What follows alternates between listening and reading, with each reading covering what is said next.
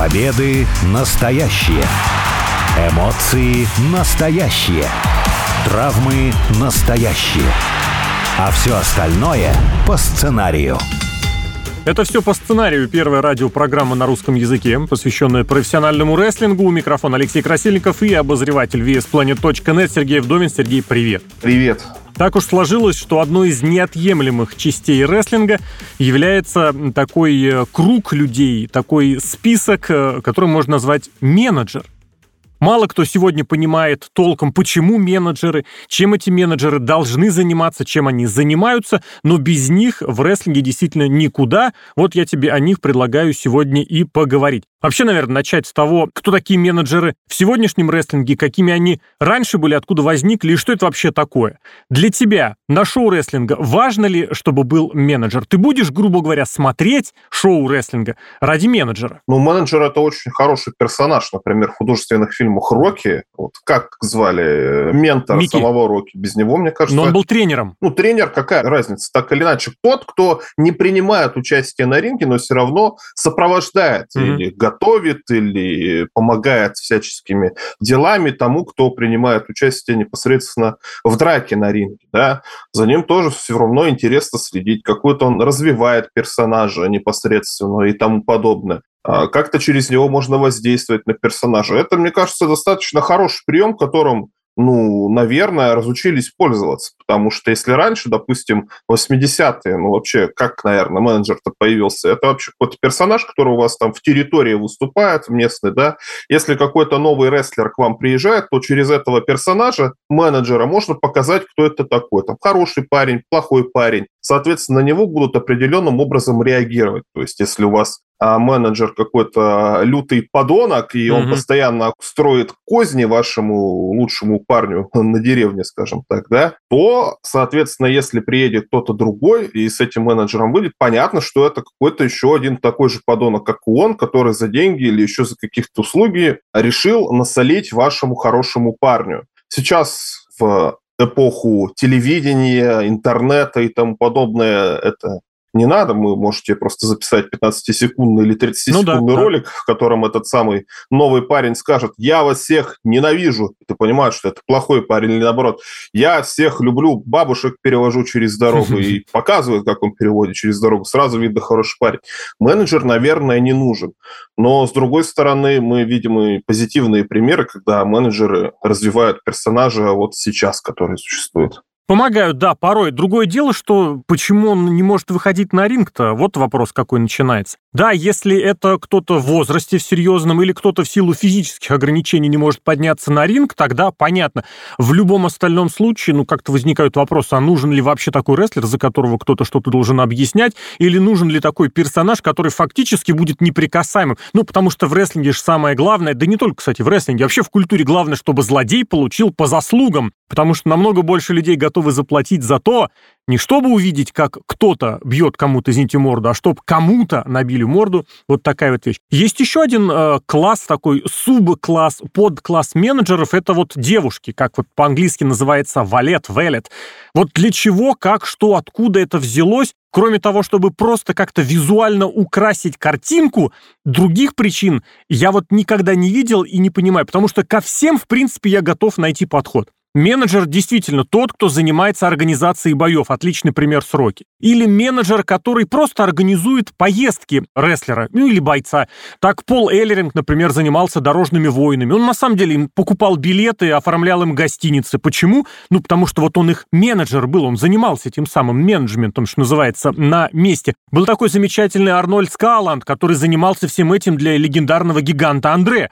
Ну, потому что действительно человек может приехать в незнакомую местность и немножечко растеряться. И тут как раз к его услугам агент, менеджер, продюсер, сейчас могли бы это назвать, который действительно помог бы ему чем-то таким заниматься. Но вот девушки никогда не понимал. Это красиво, да. Великолепнейшая пара. Наверное, один из лучших в этом смысле менеджеров. Мисс Элизабет, которая с Рэнди Сэвиджем была, наверное, одной из самых красивых пар за все времена. Сейчас вот Марис у Миза Это же прекрасные примеры. Но вот какова их роль, никогда не понимал. Не, ну мне кажется, тут все гораздо проще, потому угу. что, во-первых, для хорошего парня, если у него есть девчонка, то через девчонку на него можно надавить всячески, чтобы он ее спасал, чтобы он ей помогал, там, руку протягивал, влиять на него по-разному, то есть угрожать девчонке, и тем самым хороший парень будет ее защищать. Это там старый-старый-старый сюжет.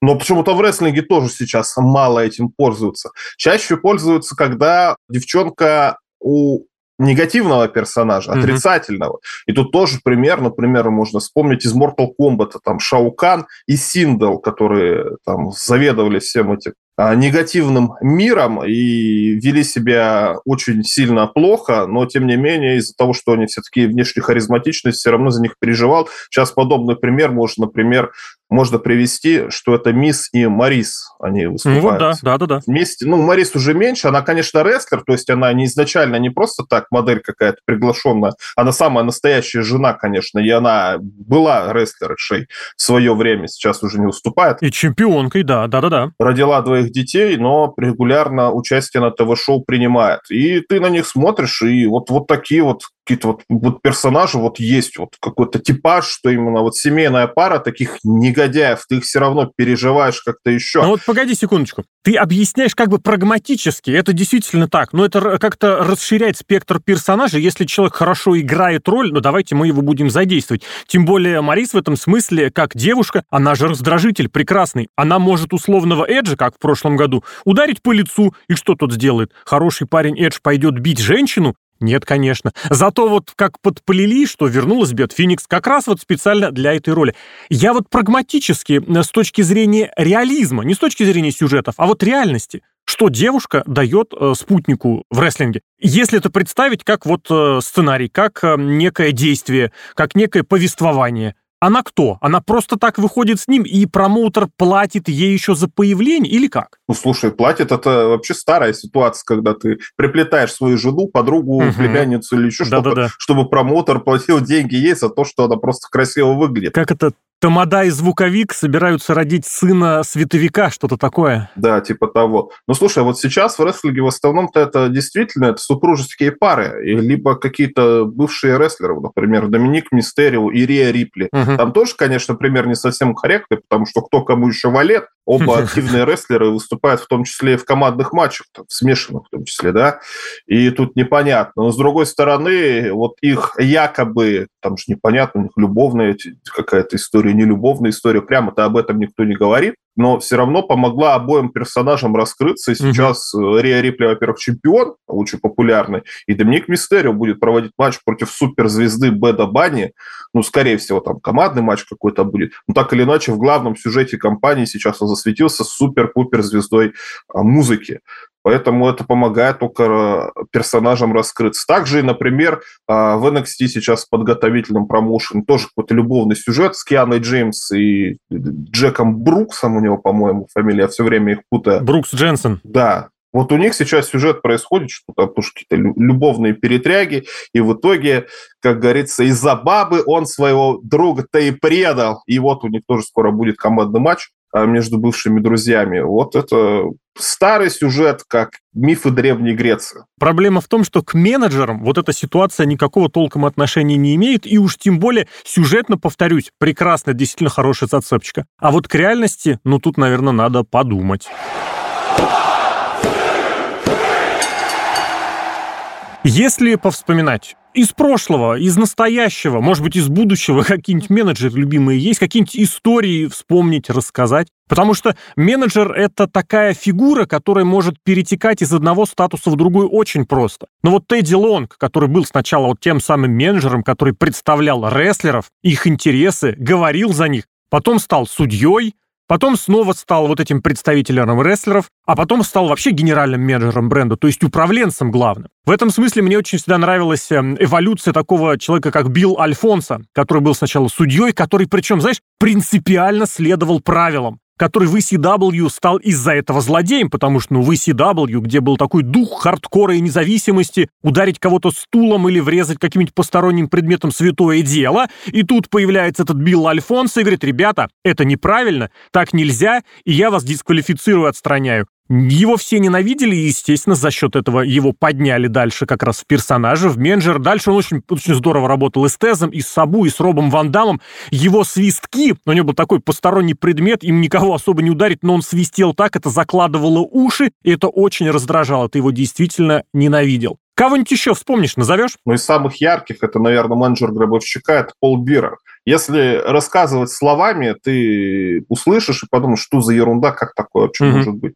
Потому что Пол Бирер – это игра слов, это сотрудник похоронного агентства, Пол Бирер, да. Так, mm-hmm. да, который занимается похоронами. Ну и гробовщик, собственно, это гробовщик Undertaker, он так и происходит. И в итоге из-за того, что там какие-то мистические штучки-то наплели, из-за того, что у Пола Бирера, оказывается, сын еще родился, который Каин и тому подобное, ты как бы подумаешь, ну это какая-то Санта-Барбара, это следить неинтересно. Но чисто визуально вот этот момент огромный гробовщик, э, невысокого роста Пол Бирер, который говорит с огромным натурально голосом, очень высоким, и с подвываниями постоянными. Но это культовая вообще сейчас картинка. Почему-то в 90-е сработало. В жестокие времена какие тогда сказки, какие там э, гробовщики, похоронщики, угу. что это такое? Вообще какие-то зомби, что ли, ходят? Или что вы от нас хотите? Но выглядело это все прекрасно, интересно. Ну и Пол Бирер-то постоянно за свои дела получал, когда что его там в бетон закатывали. Ну, это например, уж совсем в конце, да. В морозильник его сажали, было такое, да. Эдж, кстати, хоронили его неоднократно. Да. Вот, и в итоге все равно он возвращался постоянно. Сейчас, к сожалению, уже несколько лет как скончался, но так или иначе это вообще величайшая, наверное, фигура из менеджеров. Вот именно угу. поп-культуры, может быть, да, да потому да. что если ты вспоминаешь Гробовщика 90-х, ты Пола Беррера не вспомнить не можешь. Я бы здесь, конечно, добавил еще такой, если мы говорим про поп-культуру, такого человека, как Лу Албана. Это один из классических менеджеров WWF, по-моему, даже он еще был, когда было 3 WF, еще дальше, да, в 70-е. Но в 80-е именно через Албана, э, собственно говоря, Винсу Макмену удалось закинуть удочку еще и вот в эту, в поп-культурную, в рок-н-ролльную э, среду. Собственно, Албана и в фильмах снимался, в сериалах, правда, не так часто, но тем не менее. В «Полиции Майами» отделе нравов он был в одной серии, я очень хорошо помню ее. А он снимался в клипах у э, той самой Синди Лоупер, которая стала одной из вот этих главных проводниц, что ли, идей рестлинга э, в музыку и музыки в рестлинг, которую сейчас, кстати, в «Молодом роке» в сериале тоже играет э, действующая рестлерша Бекки Линч. И вот Лу Албана тоже как человек, который ветеран, который на опыте и который свой опыт может передать молодому поколению, которое затем станет чемпионами, в командном там дивизионе или где еще, вообще не важно, кстати.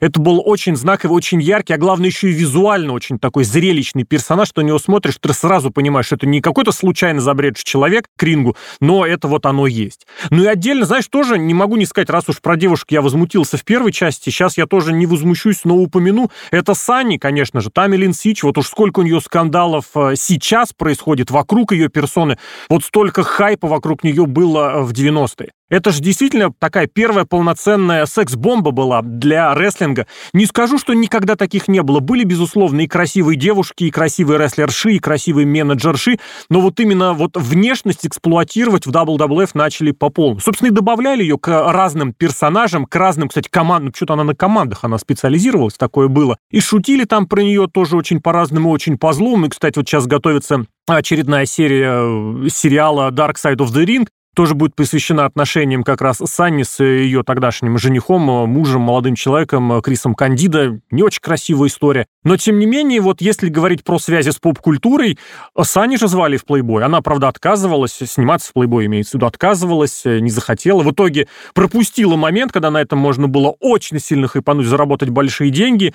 Но вот это была фигура для своих времен, конечно, знаковая и э, выдающаяся. И что-нибудь из недавних, может быть, вспомнишь? Из действующих кого-нибудь назовешь? Нельзя не вспомнить одного человека, близкого и тебе, и мне, это Михаил Вахнеев, потому что, ну, вообще, почему становятся, я не знаю, менеджерами, рестлерами или кем там еще Миша был, там, комментаторами, например, не от хорошей жизни, потому что некому этим заниматься. И Михаил прекрасно себя проявил и как рестлер, и как менеджер. Помнишь э, группировку, группировку «Вертикаль власти» да, Вахнеева? Да, да. Сейчас там ОК там, с э, «Локомотивом». Ну, сейчас, конечно, поверь, сейчас уже происходит смена поколений, на ну, так или иначе. Но тоже Миш, мне кажется, всегда в образе был, неважно, где он там со зрителями встретился, в, в метро, например, или где-то в пешеходном переходе, или там какое-то интервью, или во время комментирования внимание, даже комментирование РО, всегда человек остается в образе, и ты понимаешь, что это ну, по образу это гнида какая-то самая mm-hmm. настоящая. Вот, вот он может прийти в какую-нибудь телеигру и спалить все ответы и делать вид, что он эти ответы не спалил. Вот такое ощущение складывается.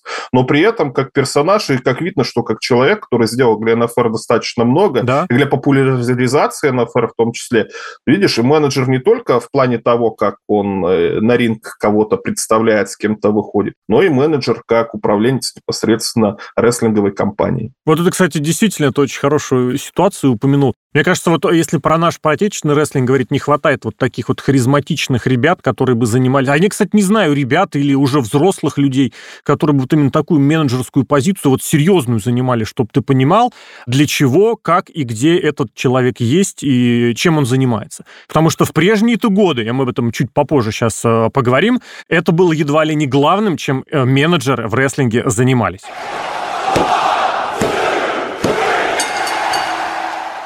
Собственно, я и хотел бы тебе предложить сравнить, чем занимался менеджер раньше и чем менеджер мог бы заниматься сейчас. Почему я про харизматичного такого дядьку, который собирает вокруг себя э, молодых, а может быть и не очень рестлеров, отдельно сказал? Потому что раньше это действительно было очень простым способом э, внедрить нового персонажа.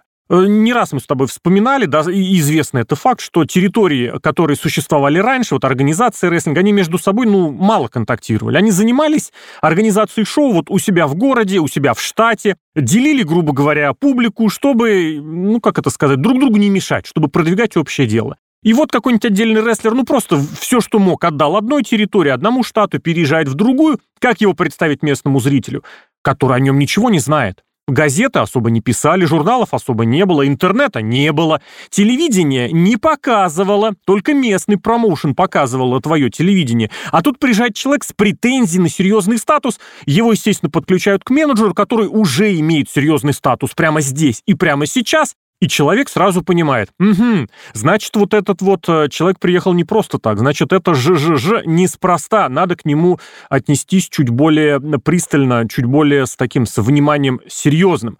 Помогали втянуться в сюжеты, но то что сейчас, когда, в принципе, действительно, мало того, что ты кого угодно можешь уже посмотреть, когда угодно, где угодно, и вот на, на расстоянии вытянутого клика, извините, так и действительно, ты уже сказал, 15 секунд записал промочку, видео, интервью, даже, кстати, видео, интервью или просто обращение, опубликовал где угодно, разместил в соцсетях. Все, а тебе известно все, что не попадя. Не умирает ли вот этот класс-то вообще менеджеров? Ну, умирает, конечно, потому что все правильно ты говорил в начале передачи о том, что хочется, чтобы этот самый менеджер получил, наконец, по щам, если это угу. плохой парень. А если хороший, ну, ну что, ну, хороший и хороший, а что? Ну, тоже хочется, чтобы дал кому-то в щи, там, на ринг там подобное. Про хорошего, кстати, я вот не знаю. Это вообще отдельная категория. Хороший менеджер. Да, кстати, вот, вот не вспомнишь так угу. вот, на скидку сразу же. Но вот такой пример я могу привести. Вот это не менеджер, вполне, вот, вот человек, который не выходит на ринг, получает зарплату за то, что выходит возле или там читает промо какие-то. Вот у нас был пример AJ Styles и Омаса. Вот, по сути, в какой-то степени, кто там был, Омас не менеджер, угу. да, и какой-то наемный рабочий, но ходил с AJ Styles, у них разница сколько там в росте, да, наверное, в два раза сантиметров выше, 50. Да. да больше. Но AJ Styles уважаемый человек, во-первых, угу. и ты через него как-то ты можешь этого молодого Омаса показать. И когда, наконец, Омас выходит на ринг, на матч, ты подумаешь, вот это да, вот ничего себе, вот это вот машина огромная будет проводить какой-то матч.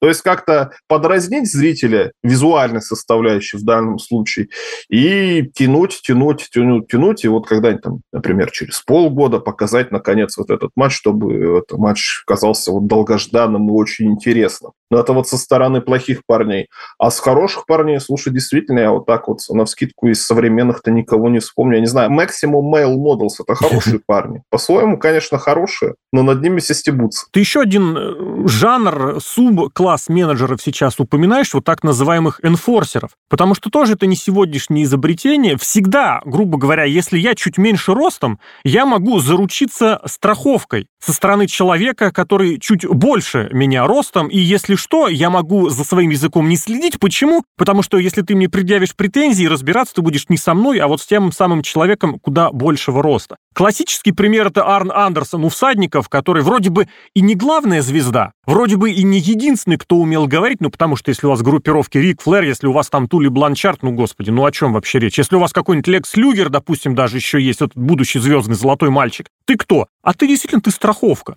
что если что, ты просто придешь и разберешься. И кто на эту роль подходил лучше, как не Арн Андерсон, который уже в 20 лет выглядел на 45. Сейчас ему 60, он по-прежнему выглядит на 45. Из относительно недавних примеров, мне кажется, очень прекрасно такую роль играл в эволюции Батиста. Когда вроде тоже поначалу он далеко не на первых ролях был, все понимали, что вот вам прошлое, Рик Флэр вот вам настоящее, э, игрок вот вам будущее, Рэнди Ортон, но есть еще Батиста, если что, он вам врежет. Отличные примеры периодически возникают и в других компаниях, а Сойер Фултон в Wrestling при Эйсе Остине такую роль отлично играл, на мой взгляд. Или, например, Уордлоу при. Э, Кстати, хорошо они сюжет обыграли о том, как они в итоге разругались. Правда, что было потом с Уордлоу, это отдельного разговора, конечно, достойно. Но это тоже есть вот эти мускулы, вот эта страховка. Этот менеджер, он мне нужен для того, чтобы за меня заказывать билеты, а это мой телохранитель. Вот да. Многие, кстати, рестлеры в рестлинг приходят, вот будучи при этом бывшими секьюрити. Кто там? Бродус Клей, по-моему, чуть не со Снуп Догом в свое время работал. Бродус Клей — это действующий чемпион, ну, под именем Тайрус, действующий чемпион мира NWA, одного из самых старинных титулов в мире сейчас. Ну и тоже один из моих любимых в этом смысле пример — Рекрут, который при Дегенератах X э, на ринг вообще ни разу не поднимался. Особо ничего нигде не выступал, не говорил. Но если что, все понимали. Вот этот человек всех скрутит, причем скрутит еще и на самом деле — в реальности, потому что человек, конечно, борцовскими навыками обладал невероятными, но сегодня, если мы говорим про менеджера, очень часто звучит тезис о том, что вот, мол, рестлер не очень умеет говорить, мы сейчас ему добавим менеджера, и он все за него скажет. Вот в All Elite Wrestling такое ощущение, что каждому второму по такому принципу добавляли какого-то ветерана, менеджера. Кому это помогло? Как это помогло? Может это помочь? Если у рестлера нет вот этой харизмы, не может он говорить. Ведь долгое время про Брока Леснера считалось, что он плохо говорит. А потом дали ему микрофон, он такими перлами пошел сыпать, что до сих пор не разгребешь. Мы просто Броку Леснеру и не давали поэтому микрофон, потому что он тебе перл какой-нибудь сыпанет, ты будешь разгребать. А сейчас зачетка у Брока Леснера вся в пятерках, он что не скажет, все наоборот наоборот, только это в аналы в истории запишут. Ну вот, слушай, ты перечислил всех, да, вот это, это все группировки. Я сейчас сидел, вспоминал, пытался вспомнить э, Фейса какого-то. Там вспомнил только Малкольма Бивена его, по-моему, в NXT звали, uh-huh, который Бивенс. с Фридами выступал. Да-да. А, вообще бесполезный персонаж. То есть в группировках какой-то менеджер, ну, наверное, он не нужен, но зачем, чтобы за кого-то говорить, вот действительно. Ну, слушай, вы можете сейчас снимать кино, те самые 15-30 секундные ролики, которые можно перезаписывать по 200 раз. Можно наложить голос сверху, опять не забуду этот пример, с Мейко Сатомурой, которая японка, которая О, да. плохо говорит по-английски, они заставляют заставлять всех остальных японок в прямом эфире по-английски говорить, а с Мейко Сатомурой записали предварительный ролик, и все понятно, что она сказала, и ролик хороший получается, и ты не думаешь, что, боже мой, что ты вообще, зачем ты рот свой открываешь. Рестлингом надо уметь пользоваться, но показывать его действительно эти все ролики. Зачем нам в 23-м году выходил, чтобы рестлер на ринг в середину и начинал что-то нам программную речь какую-то записывать? Вы нам Рестлманию показываете, в которой рекламы больше, чем рестлинга, в конце концов. На тех же этих самых экранах показывайте эти ролики, призаписанные и тому подобное. А рестлер пусть занимается рестлингом. Если он хорошо умеет говорить,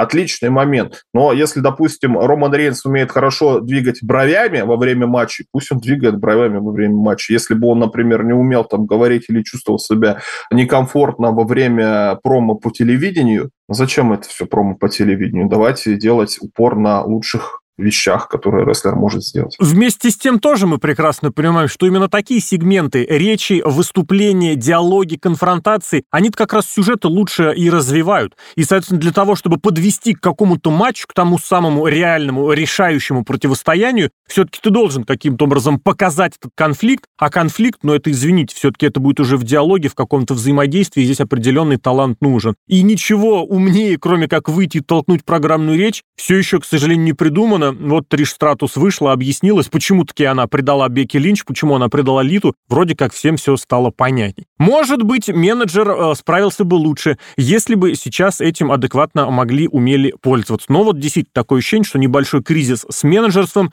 никто толком не понимает, куда двигаться будет дальше. Собственно, об этом мы поговорили в программе «Все по сценарию». Алексей Красильников и Сергей Вдовин. Сергей, благодарю. Пока.